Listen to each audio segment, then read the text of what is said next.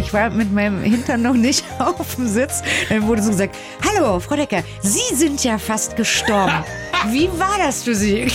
Ernsthaft?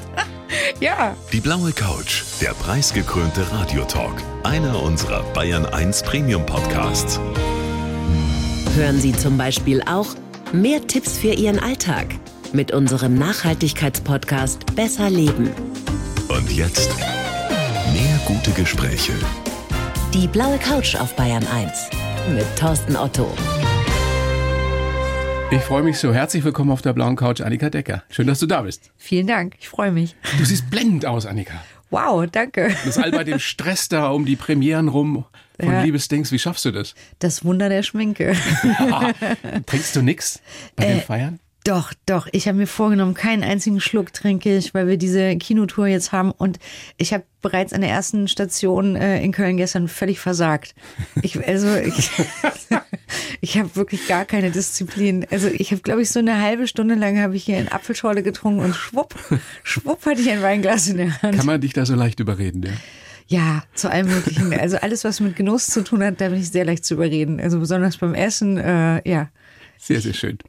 Auf jeden Fall bist du gut gelaunt und das ist toll. Das äh, lässt hoffen auf ein schönes Gespräch. Wie fängt ein Film an? Wie fängt ein Gespräch an?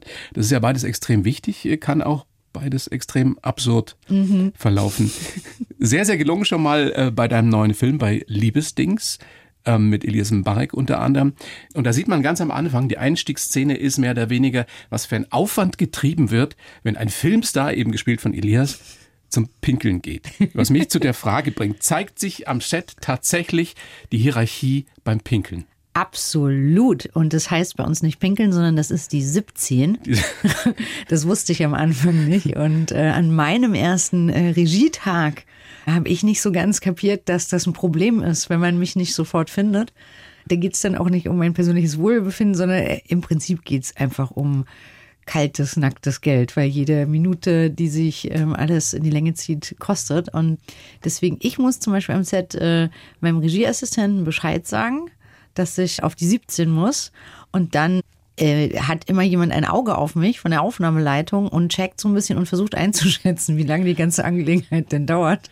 Und dann werde ich zurückbegleitet und äh, weil man einfach dann keine Zeit verliert. Und das kennen natürlich Schauspieler auch. Also bei uns ist alles so eng getaktet, weil äh, ja, so ein Drehtag ist teuer und irgendwann geht die Sonne unter und ähm, vielleicht hat man ein Motiv, wo man dreht nur einen Tag und so kam ich auf die Idee, weil ähm, auch die Darsteller werden quasi die ganze Zeit verfolgt und man passt auf, dass sie einem nicht entwischen, dass man jede kostbare Minute mit ihnen arbeiten darf und äh, und das sieht man eben im Film. Und eigentlich ist es nicht so weit weg von der Realität. Und Es ist schon sehr, sehr lustig. ja, und wir durften im Studio Babelsberg drehen, was natürlich äh, ganz toll war äh, für uns. Und wir haben da ein riesen, riesen Ding aufgebaut, ein riesen Set, ein künstliches Filmset, an dem Elias dreht. Und ja, da wird er dann von der Aufnahmeleitung verfolgt und zu 17 Und das gebracht. entspricht wirklich so mehr oder weniger der Realität. Ja, ja. Ich, wenn mir vorstelle, in Hollywood, ich habe mir sagen lassen, ich weiß nicht, ob das stimmt, dass es da sogar zum Teil so ist, dass die Regisseure oder Regisseurinnen zumindest, dass die sogar Windeln tragen, damit keine kostbare Zeit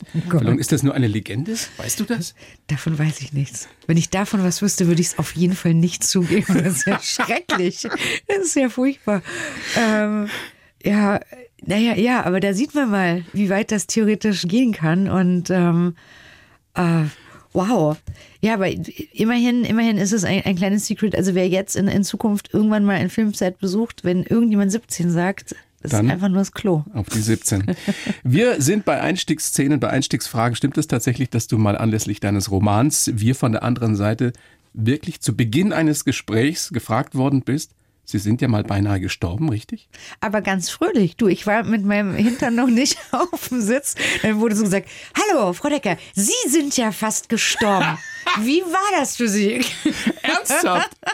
Ja, Wie hast du geantwortet? ich, völlig wirres Zeugs dann. Ich habe mich so erschreckt und ich war zu der Zeit auch noch, noch so ein bisschen, äh, ne, ich, ich war einfach tierisch verschlafen und dann war ich aber wach. Also äh, das war auch nicht böse gemeint, es war so, aber so aufgekratzt äh, und ähm, genau und und da hatte ich dann die Idee zur großen Interviewszene und ähm, das hat mir richtig Spaß gemacht im Film.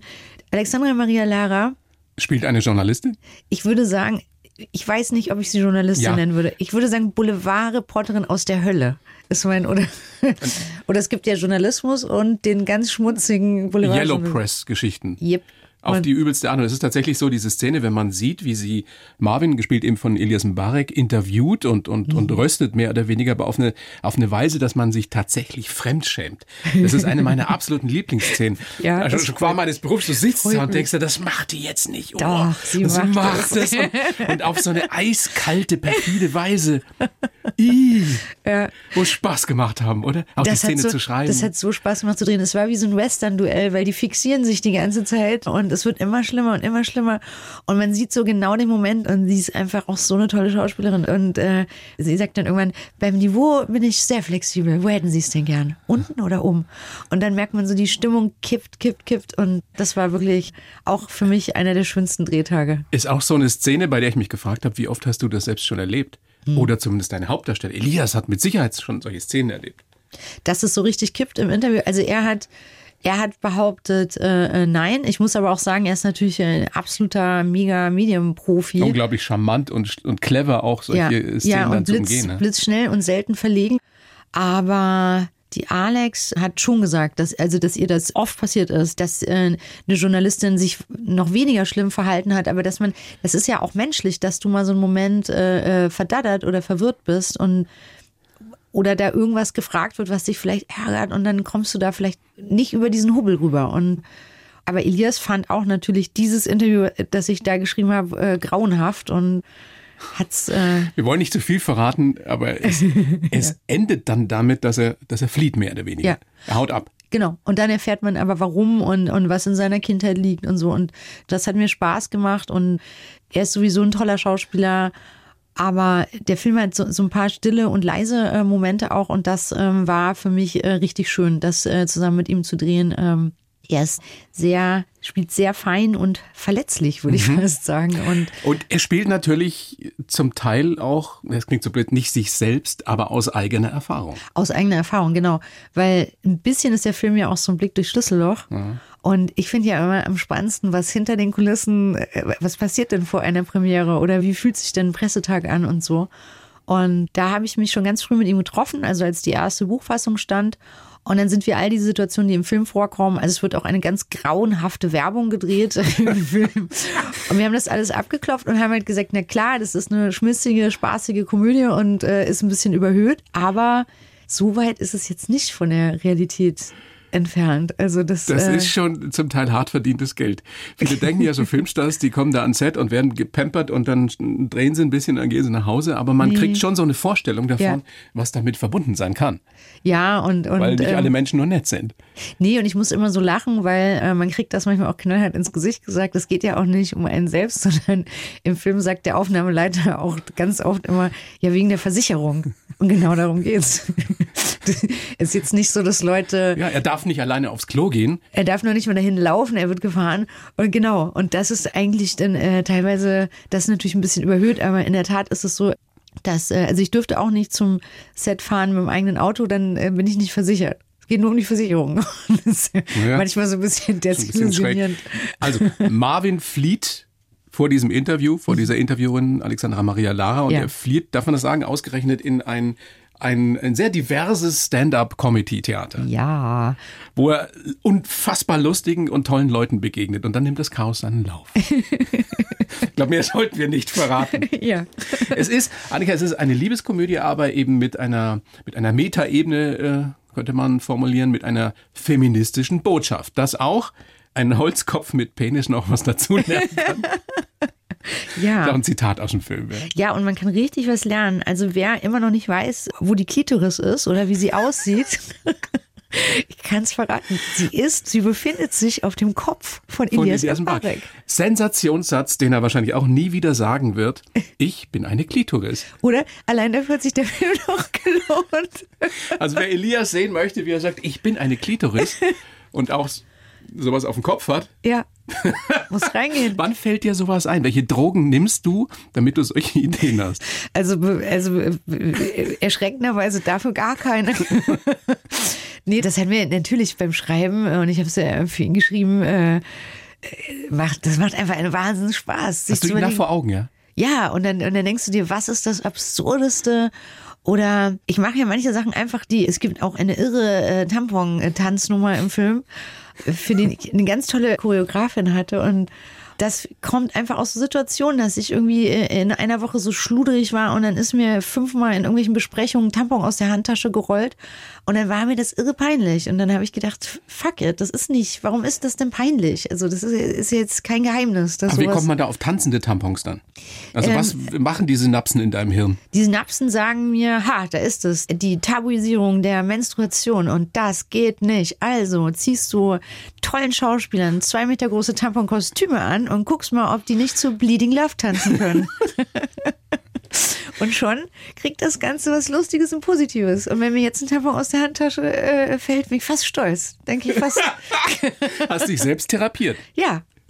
Und hoffentlich ganz, ganz viele andere Mädchen und Frauen auch, denen das noch peinlich ist. Nochmal diese Botschaft, äh, erweitere deinen Horizont, lass mal mehr zu, lass die Mhm. Welt bunter sein. Warum macht das auch Spaß? Viele denken ja immer noch, ach, was muss ich mich hier mit, mit LGBTQ und sowas auseinandersetzen? Gerade nicht nur ältere Leute, Ja. aber auch, ja. Warum sollten wir das alle tun?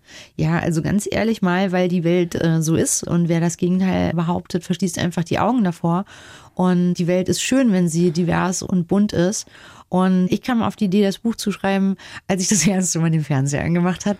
Und dann saß da die AfD im Bundestag. In unserem deutschen Bundestag saß die AfD mit ihrem Weltbild. Und da habe ich gedacht, das kann doch jetzt nicht in diese merkwürdige Richtung gehen. Und dem muss man doch auf humorvolle Art und Weise, ohne Zeigefinger, aber mit so ein bisschen äh, Witz was entgegensetzen. Also du hast dir gedacht, diese äh, zum Teil zumindest äh, sehr braunen Gesellschaft setzt du eine sehr bunte Richtig. Gesellschaft entgegen. Richtig, ja. Und äh, vielleicht verirren sich ja auch ein paar von diesen Menschen in den Filmen und vielleicht kommen sie äh, fröhlich da raus und denken über ein paar Dinge nach. Setze ich mir auch mal eine Klitoris auf den Kopf. Ja,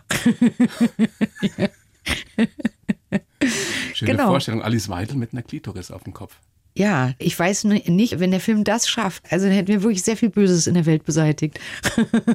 Liebe Bayern 1 Hörerinnen und Hörer, hier kann man noch was lernen auf der blauen Couch, speziell von Annika Decker. Liebes Dings, ab Donnerstag bei uns in den Kinos unbedingt reingehen. Sehr, sehr sehenswert. Annika, bevor wir weitersprechen, äh, würde ich dich gerne mit dem äh, Lebenslauf konfrontieren, den ich für dich verfasst habe, versucht habe. Also in 10, 12 Zeilen dein Leben zusammengefasst. Okay, hier kommt er. Ich habe ihn noch nicht gesehen. Du kennst ihn nicht? Ich habe ihn geschrieben, du liest ihn vor und sagst mir dann danach, ob du den so unterschreiben kannst. Okay. Bitteschön. Ich heiße Annika Decker und bin eine Kämpferin, deren schärfste Waffe ihr absurder Humor ist. Es klingt vielleicht etwas angeberisch, aber ich bin auch noch empfindsam und neugierig und deshalb eine fabelhafte Autorin und Regisseurin. Ich werde ganz rot. Oh Gott, manchmal bin ich, wie wahrscheinlich die meisten Kreativen, auch unsicher, aber vor Auseinandersetzungen schrecke ich nicht zurück. In meinem Beruf musste ich leider auf die harte Tour lernen, dass Geld Respekt bedeutet. Geprägt haben mich die lauten Frauen und die höflichen Männer in meiner Familie. Eine Nahtoderfahrung und die lange Zeit der Heilung. Für die Zukunft wünsche ich mir viele bunte Momente im Kino und im Leben und endlich mal wieder das Meer zu sehen. Oh mein Gott, ist das schön. Ja, passt so? Vielen Dank. Gerne. Darf ich das mit nach Hause nehmen? Na, Das- absolut. Kannst ja aufs Klo hängen. Oder wenn ich morgen die nächste Katerdepression habe, dann sehe ich mir das. Ist Dann das liest du dir durch, nett? wie du so bist. Wow. Dankeschön. Gerne. Wow. Sehr Also, gerne geschehen. Ja. Also Das- das, das, Unsicher würde ich sofort unterschreiben. Ja? Ja. Echt immer noch? Ja, Nach all aber, den Erfolgen. Aber, ja, aber ganz ehrlich, das ist wie bei allen äh, Kreativen oder bei vielen Menschen generell äh, immer auch gepaart mit absolutem Größenwahn. Äh, und das macht schon Sinn, dass ich manchmal, manchmal, wenn ich nach Hause komme und also das denke ich vielleicht einmal im Monat, dass ich die beste Szene aller Zeiten geschrieben habe und dann mache ich am nächsten Tag auf, lese sie durch und denke so, naja, also, Und dann? äh, kommen die Selbstzweifel und das ist auch gut so. Das ist, das gehört so. Ja, aber irgendwann muss ja so ein Drehbuch mal fertig sein. Eigentlich nie, aber man hat ja Abgabetermine dummerweise im Leben. Das muss man sich vielleicht vorstellen wie so eine wie so eine Wohnung, die man einrichtet. Man könnte immer noch hier und da einen schönen Kerzenleuchter aufstellen, aber irgendwann nimmt einem das jemand weg und sagt, so jetzt, jetzt wird das Ding gedreht und äh, das macht auch Sinn, weil Kreativität, wenn man das beruflich macht, ist auch immer Kreativität innerhalb eines bestimmten Zeitrahmens und ja. Muss man in gewisser Weise so dieses Himmelhoch jauchzen zu Tode betrübt in sich tragen, um eine gute Autorin zu sein? Ich glaube, oder ich, also ich habe jetzt gar nicht so krasse Also so borderline-artige äh, Stimmungsschwankungen, aber ich glaube, oder ich habe eine sehr kluge Ärztin, die sagt immer, das Leben ist ein Mosaik aus schwarzen und weißen Steinchen und diese Hypersensibilität, die ich manchmal habe, um, äh, keine Ahnung, gut mit Schauspielern arbeiten zu können oder einen Dialog gut spüren zu können, die ist ja natürlich im Leben auch äh, manchmal schwierig, weil ich dann zehn Komplimente bekomme und ein bisschen Kritik. Und das, was ich mir merke, ist die Kritik. Und ich sehe es mittlerweile mit Humor. Ich weiß es ja über mich und und wie gesagt, es kommen ja manchmal auch die größenwahren Momente. Äh, und da bin, also bin ich ganz froh, dass, dass mich das dann wieder einholt. Ja, solange sich das halbwegs die Waage hält. Ich habe schon das Gefühl. Ja, doch. Also, Was würde dein Mann sagen? Dein frisch angetrauter? Ja.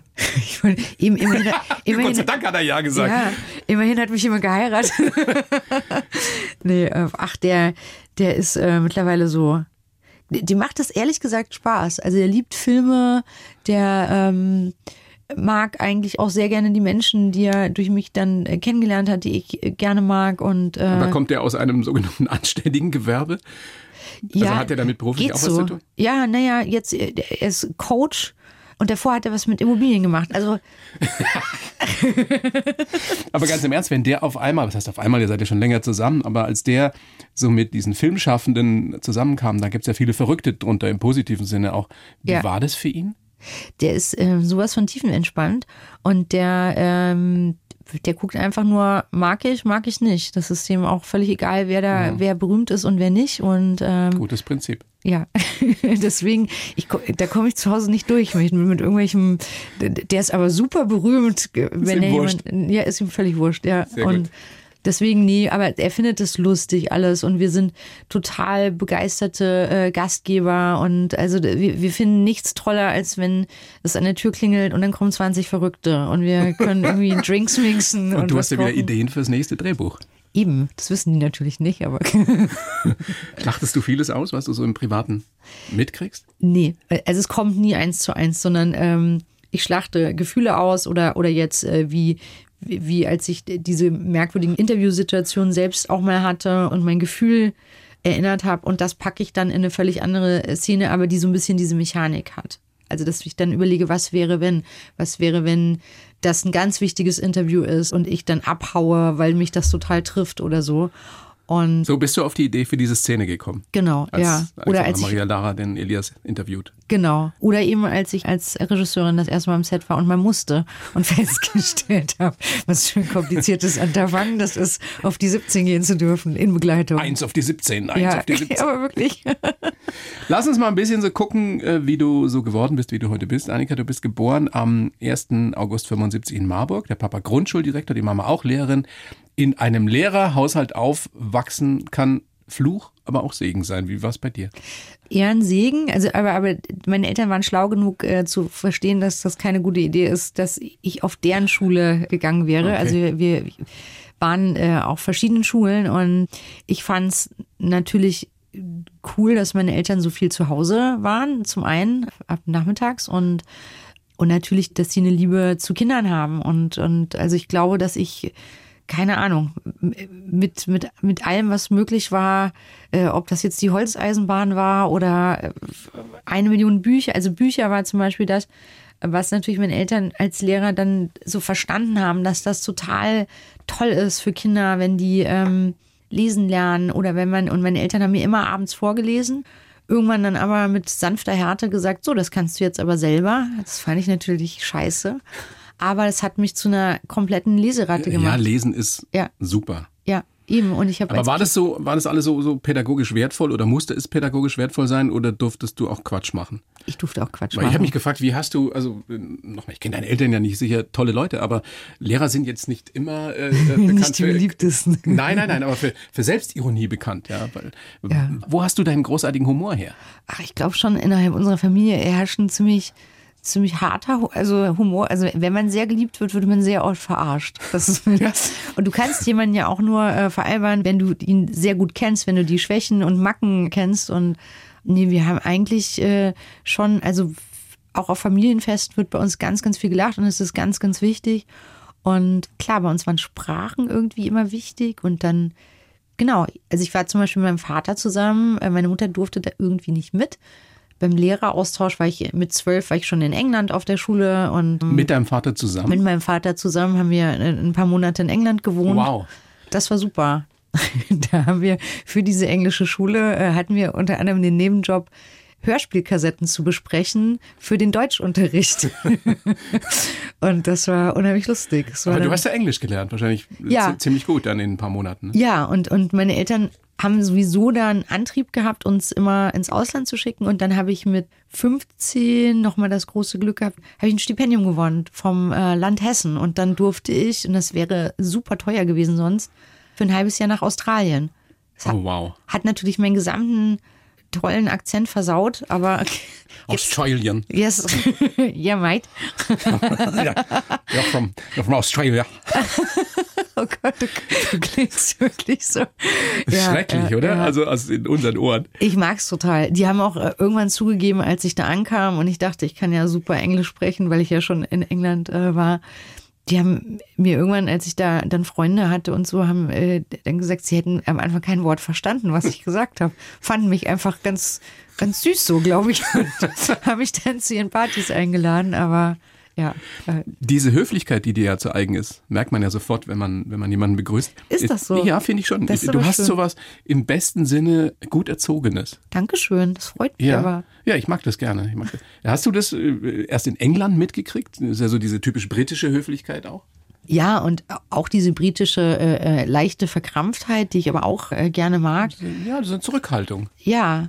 Also mein Vater ist ein bisschen so, der hat aber auch schon als junger Lehrer in England gelebt. Vielleicht ist es, als Lehrer kannst du dich ja entscheiden, du bist anglophil oder frankophil. Das sind die beiden Optionen und wir waren die anglophilen ähm, Lehrer und ich erinnere mich, als ich das erste Mal in England Leute habe im Bus einsteigen sehen. Und das war nicht so wie bei uns, weil, wenn der Schulbus kam und man hat sich gekloppt und Leuten den Ranzen ins Gesicht gehauen, damit man auf die geilste Bank kam, sondern da haben Leute geduldig hintereinander in einer Reihe gestanden. Standing in a queue. Yes. Und das machen die Kinder auch. Ja, das ist eine britische Kunst und das hat mich äh, viel gelehrt. Wenn man das aufs Leben überträgt, dieses nicht der Erste sein müssen und, und vielleicht auch mal fünf Minuten sich nehmen oder in gewissen Situationen, wenn da jetzt alles voll ist, äh, sich zu sagen, ich kann daran nichts ändern, gar nichts. Ich bin machtlos. Diese Gelassenheit. Deshalb gewöhne ich mir ein bisschen Gelassenheit an. Das schafft man ja nicht immer, aber hat mir auch in meiner Krankheitszeit sehr geholfen, hier und da einfach mal zu sagen, gut, dann ist das jetzt eben vier Wochen scheiße. und dann wird es vielleicht wieder besser. Also auf der einen Seite die, die, die höfliche, gut erzogene Annika und auf der anderen Seite die unangepasste, die rebellische auch. Hast du das von der Mama? Wahrscheinlich, ja. Meine Mutter ist äh, nicht gerade angepasst, aber generell äh, befinden sich, also wie das hier im Text steht, in meiner Familie sehr viele laute Frauen. Und ähm, ich glaube, mein Großvater ist vielleicht so einmal am Abend zu Wort gekommen. Aber ja, wahrscheinlich. Also äh, klar, meine Mutter ist so der Typ Mensch, der als erstes fragt, wieso? Wenn irgendwas nicht geht oder j- jemand sagt, das haben wir aber immer so gemacht, das äh, ja, und, äh, und mein Vater äh, war immer dieser, dieser äh, obersanfte und gerechte Mensch. Und, Also ein und toller Lehrer auch. ich glaube, also ich habe ja nie Unterricht bei ihm gehabt, aber also es schien mir so, wenn da mal Veranstaltungen waren oder so, äh, dass er, dass er ganz beliebt war und, und meine Mutter auch. Und das ist ja das, das Klischee von Lehrerkindern, du, du besuchst deine Eltern, dann gehst du durch die Stadt und irgendwo sitzt immer ein alter Schüler von früher und dann siehst du ja, ob die sich freuen oder halt nicht. Ja. ja, mein Vater war Richter. Ich bin Ach, auch in so okay. einer Kleinstadt aufgewachsen, Aber da war auch das so ähnlich. einer dieser Berufe. Da gab es den, den Pfarrer, den Richter und den, dem der örtliche Rotlichtbetrieb gehörte. Das waren die entscheidenden Männer, hatte ich das Gefühl, zumindest damals. Aber Richter ist ja noch viel respekteinflößender. Ja, aber das war auch so ein ganz, ganz gutmütiger, gerechter Mensch, gerechtigkeitsliebender Mensch. Und Ja. trotzdem war er natürlich für die, die ihn nicht kannten, war er so die Respektsperson. Ja, klar. Ja. Ja, klar, Richter wird man ja auch nicht einfach so. So ein bisschen wie Alice Schwarzer. Ne? Stimmt es, dass du Alice Schwarzer genannt wurdest in der Schule? Hoffentlich erfährt die das nie. Jetzt habe ich es zum ersten Mal dieses Jahr erzählt. Ich glaube nicht. Ich glaube nicht, dass ich ihrem Bild äh, einer Feministin so entspreche. Es ist mir aber auch egal. Aber ähm, ja, klar. Also das hat mich beeindruckt, wie, äh, wie klug und, und, und mutig äh, diese Frau äh, vorangeschritten ist in Deutschland, als äh, Feminismus hier noch gar kein Thema war. Und natürlich habe ich mir von meinem Taschengeld auch ganz oft die Emma gekauft. Und Echt? ja, da weiß ich Wie noch- kam das denn an bei den Jungs in der Schule, so gerade in der Pubertät? ich war dann unfreiwillig eine von den Jungs plötzlich, weil ich auch Mad-Hefte gerne gelesen habe und dann In keine Schublade gepasst. ist, dachte ich, ja, ja, du sahst sicherlich sehr süß aus. naja, sehr äh, groß, Hasenzähne und ich war wahnsinnig dünn. Und ja, nee, nee, ich, ich dachte, es ist doch super. Also wenn ich jetzt auch Mad lese und als, als Frau oder als Mädchen dann Emma, das passt doch und so und dann hat man viele Themen. eine und das Kombi. macht mich bestimmt auch super attraktiv, aber ich, nee, war nicht, ich war dann eine, ich war eher dann so auch bei den Jungs. Das war nicht, nicht geplant gewesen. Hat sich irgendwann dann Gott sei Dank geändert, aber ich bin völlig übersehen worden. Echt? Als, als mögliche Kandidatin. bist auch eine Spätzünderin dann? Also nee, was ich war, äh, nee, ich war tatsächlich, also Geschichten anbelangt? Nee, es war so wie, wie in einem ganz klischeemäßigen äh, Film. Äh, ein Sommer und alles änderte sich und plötzlich habe ich äh, eine Riesenshow abgezogen zu Hause von meinen Eltern und habe gesagt, ja, also der fährt mich jetzt nur nach Hause. Nein, der fährt mich zur Schule. Damit war ich völlig überfordert und habe da irgendwie relativ schnell Mist gebaut und ja, nee, ich war, ich war tatsächlich extrem äh, frühreif. Ich war auch, auch riesengroß. Ich war auch größer als die meisten Jungs. Vielleicht war das auch ein Problem. Und dann ist das aber so umgeschlagen. Also dann, Wie äh, alt warst du da? Ach, das also- umschlug? Das umschlug, na, so 14, Ja. so mit 14, Ja.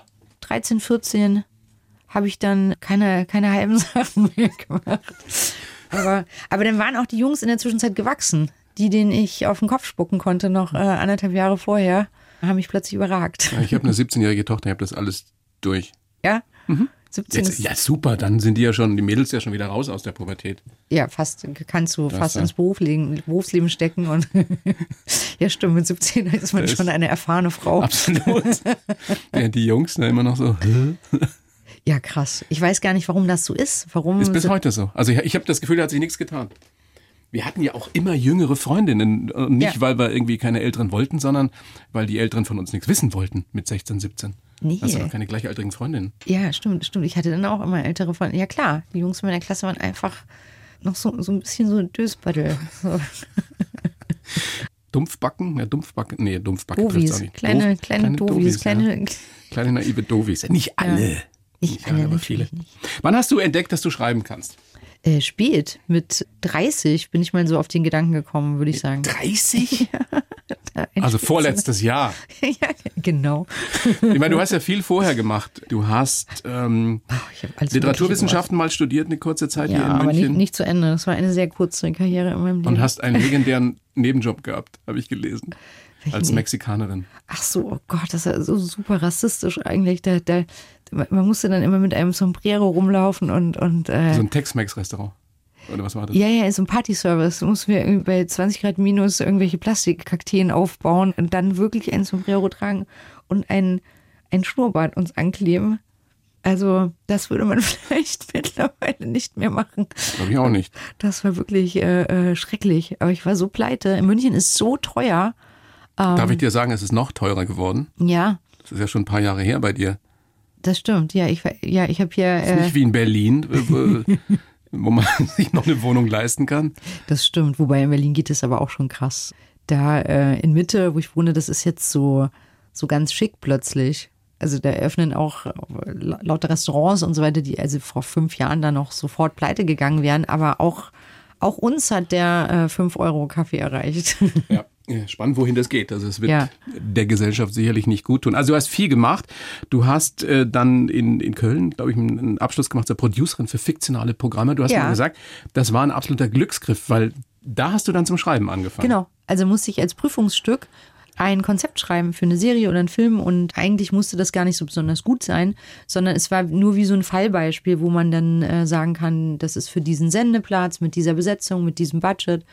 Und da habe ich dann schon gemerkt, äh, wie, also da habe ich dann meiner Freundin Frauke ihren alten Diplomcomputer abgekauft. habe ich das erste in meinem Leben meinen Computer wirklich besessen und habe dann akribisch äh, an diesen Sätzen rumgefeilt. Und da dachte ich schon, das ist, äh, das ist nicht so ma- normal. Und dann, ja. Da kam dir dann dein absurder Humor zugute. Jetzt ist es eine Geschichte, dass man entdeckt, dass man da ein Talent hat und Mhm. andere vielleicht auch sagen, oh, das ist aber gut, das ist auch ein bisschen anders als andere schreiben. Und die nächste Geschichte ist dann, ich überspringe mal so ein bisschen Ja. was, weil es passiert ja nicht von heute auf morgen, dass du dann mit Til Schweiger zusammen kein Ohrhasen schreibst. Ich meine, Monstererfolg, tolles Drehbuch, toller Film. Kannst du in einem Satz erklären, wie das kam? Hat er dich irgendwann angerufen und gesagt, komm, ich habe da was von dir gelesen oder wie läuft denn sowas? Ja, der hatte was von mir gelesen tatsächlich und ähm, das wurde im Film selbst also ich habe auch irgendwann mal für ein Skateboard-Magazin so eine Sexkolumne geschrieben. Und ein Skateboard-Magazin, eine Sexkolumne? Na gut, also mit Skaten kannte ich mich nicht besonders gut aus. Okay. Deswegen habe ich nach einem unkomplizierten Thema gesucht. Wo jeder mitreden kann. Ja, was die Skater auch interessieren würde. Also ja. habe ich da Kolumne geschrieben für die Bordstein. Und äh, Und dann gab es noch so ein anderes Magazin, was in Deutschland entstehen sollte. Und, und dann äh, haben die so eine Nullnummer gebaut, heißt das. Also da, da macht man ein Magazin nur, um das zu finanzieren mhm. und zu gucken, ob das auch. Um zu testen, ja. Genau. Und dafür habe ich dann auch mich durchgesetzt und hätte da auch die Sexkolumne gehabt. Das wäre jeden Monat meine Miete gewesen. Aber das du Magazin, hättest Karriere machen können. Mann, ey, Annika. ja. Und das Magazin ist nicht zustande gekommen. Und dann gab es aber diese Kolumne noch. Und, und äh, die hat äh, Til Schweiger irgendwann in die Finger bekommen und äh, auch ein paar andere Sachen, die ich geschrieben habe und äh, hat mich dann engagiert und äh, genau, so kam das. Und diese Kolumne ist die Szene in Keinohasen mit dem Wühler und dem Pika. Da ähm, geht es um Oralsex und wie es nicht geht. Mhm, ich erinnere mich. und äh, genau, das habe ich dann einfach zu. Viele Männer haben da viel begriffen in dieser Szene. ich hoffe. Riesenerfolg gewesen, unfassbar viel Geld eingespielt, nur du hast nicht viel davon abbekommen und dann hast du gesagt, das ist nicht fair. Also verklage ich einfach mal Warner Brothers und, ja. und jetzt wirst du steinreich demnächst. Du kriegst Kohle, oder? Viel. Gucken wir mal, aber äh, die sind, äh, ähm, also Warner ist ein Weltkonzern und wow. die, äh, ja, und den verklagt man ja nicht jeden Tag und die sind, äh, so wie es scheint, auch wild entschlossen, äh, das jetzt noch über alle möglichen Instanzen. Äh, also es ist noch nicht durch. Das erste Urteil ist absolut rechtskräftig. Da bin ich durch zwei Instanzen mit denen gegangen, habe auf ganzer Linie gewonnen, zweimal. Und zwar so glorios, dass sie dann die Berufung zurückgezogen haben, damit das nächst niedrigere Urteil gilt. Du kennst dich aus als Richtersohn. Ich erinnere mich dunkel. Genau, und das ist eine sogenannte Stufenklage. Das heißt, zwei Klagen sind aneinander geklammert. Und zum ersten wollte ich Einsicht in die Erträge, um überhaupt zu gucken, wie viel verdient wurde, damit man sagen kann, äh, habe ich jetzt zu wenig oder vielleicht sogar zu viel verdient. und dann haben die natürlich erst behauptet, das sei gar nicht so interessant, die Erträge da zu zeigen. Das sei für mich gar nicht so, so spannend und da sei auch gar nicht so viel verdient worden, haben sich aber parallel vier Jahre lang mit allen erdenklichen Mitteln dagegen gewehrt, dass ich mal einen Blick da reinwerfen darf. Und ja, und jetzt ist es äh, rechtskräftig und verloren und jetzt geht's wahrscheinlich dieses Jahr noch in die nächste Klage. Oh. Und da ist dann die Frage, wie viel würde mir denn zustehen? Und ich gehe da für meine Verhältnisse jetzt ganz äh, gelassen rein, weil ähm, das, ähm, ja. Schauen wir mal und hoffen das Beste für dich. Äh, wenn man sowas macht, wenn du jetzt ein Mann wärst, würde ich sagen, da brauchen wir ganz schön Eier. ich habe hier noch viel mehr Eier als ein Mann. Aber kleiner. also Frauen, Frauen haben ja viel mehr Eier, rein anatomisch betrachtet. Aber hast du, letzte Frage dazu, hast du nicht Sorge, dass es dann irgendwann heißt, ja, die ist so unbequem? Äh, klar, also hatte ich natürlich in dem Moment. Also ich habe, äh, ähm, ja, natürlich also bin ich ja damit auch offiziell. Also ich glaube, der ein oder andere Großkonzern wird jetzt nicht so irre scharf drauf sein, mit mir zu arbeiten. Aber das, das habe ich mir in dem Moment äh, ja auch, auch überlegt und, und äh, kann damit leben. Ich habe mir auch gedacht, äh, dass du das vielleicht auch gemacht hast oder dir nicht so viele Gedanken darüber gemacht hast, weil du eben äh, schon was erlebt hast, was ein viel, viel größeres Problem war, weil du eben tatsächlich mal fast gestorben wärst. Mhm. Äh, wenn man sowas erlebt, Nahtoderfahrung, Intensivstation, also du hattest eine Nierenentzündung, Blutvergiftung, mhm. Organversagen, künstliches Koma, äh, unvorstellbar. Wenn man sowas erlebt und überlebt hat, dann sagt man sich, was soll mir noch passieren? Äh, das, das hilft mir tatsächlich dabei. Ja. Und, und ähm, ich glaube, jeder, der mal irgendwie äh, schwer krank war oder damit in Berührung gekommen ist, äh, merkt, dass man ähm, danach äh, irgendwie so ein bisschen gestählt ist oder einen manche Dinge berühren und, und, und äh, schon also ich bin jetzt trotzdem natürlich, gehe ich nicht tiefenentspannt in eine Gerichtsverhandlung rein, aber äh, ich denke im tiefsten anderen wirklich, okay, ihr könnt mich ihr könnt mich nicht umbringen. Wie lange ist das jetzt her? Also wie lange bist du jetzt wieder gesund? Das war äh, Ende 2010. Und ich habe das jetzt in der Vorbereitung eben nochmal nachgelesen ähm, und habe mich gefragt, also man kann sich es eh nicht vorstellen, wie es war. Was war das Schlimmste? Die Schmerzen, äh, die Hilflosigkeit, diese, diese Panik-Albträume, die du hattest aufgrund des künstlichen Komas? Also die Schmerzen waren definitiv das Schlimmste. Also deswegen habe ich, also das sollte sowieso jeder machen, äh, eine Patientenverfügung gemacht und man kann da auch selbst auf diese Formulare was eintragen mit Kugelschreiber und da habe ich überall nur hingeschrieben, dass äh, ich bitte so wenig Schmerzen wie möglich haben möchte. Ähm, dass äh, Schmerzen sind, sind schlimm. Also wenn du nicht schlafen kannst vor Schmerzen, aber schlafen musst, um gesund zu werden, das ist einfach so ein Teufelskreis und ich bin sehr dankbar für jedes Schmerzmittel, das auf dem Markt ist. Und ähm, was auch schlimm ist, ich bin ein sehr freiheitsliebender Mensch, aber ich glaube, für jeden Menschen ist das komisch, so fremdbestimmt zu sein. Also wenn du wenn du nicht irgendwo nicht raus darfst und ich durfte, also meine Organe hatten am Anfang äh, wirklich äh, schwer schwer gelitten, mein Herz, meine Lunge, das alles wieder okay, wie durch ein Wunder. ähm, aber ich durfte zum Beispiel auf der Herzstation noch nicht mal also über den Gang laufen. Oder, oder ich war an so viele Monitore angeschlossen, dass ich überhaupt, äh, also wenn ich einen Finger bewegt habe, kam immer schon ein Pfleger ins Zimmer geschossen und hat gesagt, was machst du da?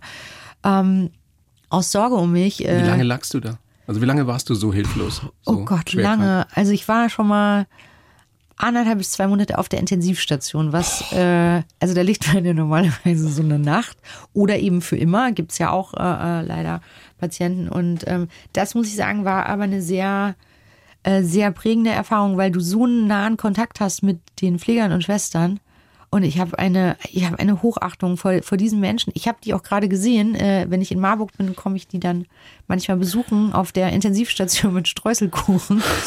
Und da siehst du, wie, wie die, die die Kontrolle haben über, also du, wenn du ein Medikament falsch portionieren würdest, äh, würden, würden das diese Patienten natürlich wahrscheinlich schon nicht überleben. Und das heißt, die, die dürfen keinen Fehler machen. Oder beziehungsweise, wenn die einen Fehler machen, sterben Menschen. Genau.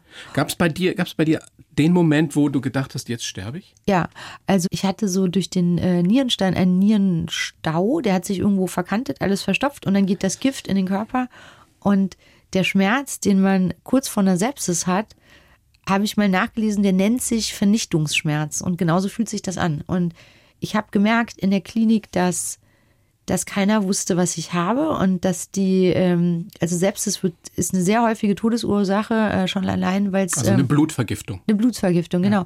Es wird äh, irre oft nicht erkannt. Also ist nach dem Herzinfarkt die zweithäufigste Todesursache, aber wird oft übersehen, wenn sich das so anwahnt. Und wenn es dann aber mal soweit ist, geht es rasend schnell. Und ich hatte einfach nur tierisches Glück. Also es wäre sehr viel wahrscheinlicher gewesen, dass ich das nicht überlebt hätte.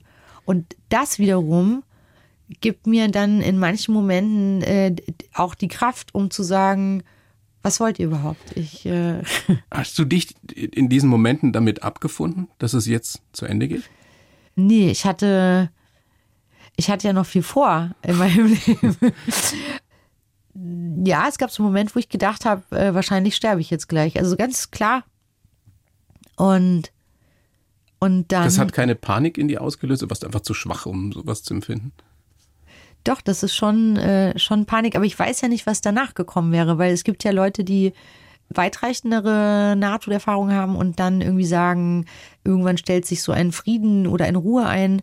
Das war bei mir nicht so. Also ich hatte Panik, ich habe keine Luft mehr bekommen, ich habe gemerkt, um mich herum passiert was und dann habe ich aber das Bewusstsein irgendwann verloren.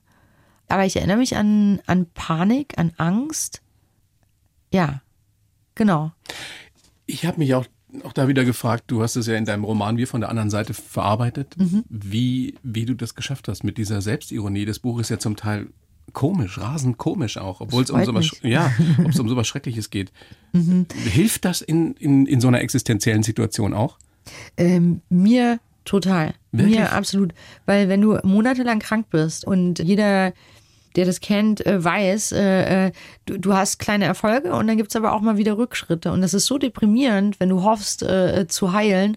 Und das geht einfach nicht so schnell. Also ich habe das, man muss irre viel Geduld haben. Wenn du da nicht zwischendurch lachst, einfach mal einen Tag irgendwie Quatsch machst oder abends zusammensitzt. Ich hatte in der Reha eine tolle Freundin und, und, und ich habe also natürlich auch so meinen Freundeskreis gehabt und das war bitter notwendig. Und auch auf der Intensivstation haben wir schon irre viel gelacht. Und das hat mir geholfen, diese Tage durchzuhalten, weil die sind, also gesund zu werden ist richtig harte Arbeit. Also man hat dauernd Termine, also dauernd musst du zu irgendeiner Behandlung, obwohl du total erschöpft bist.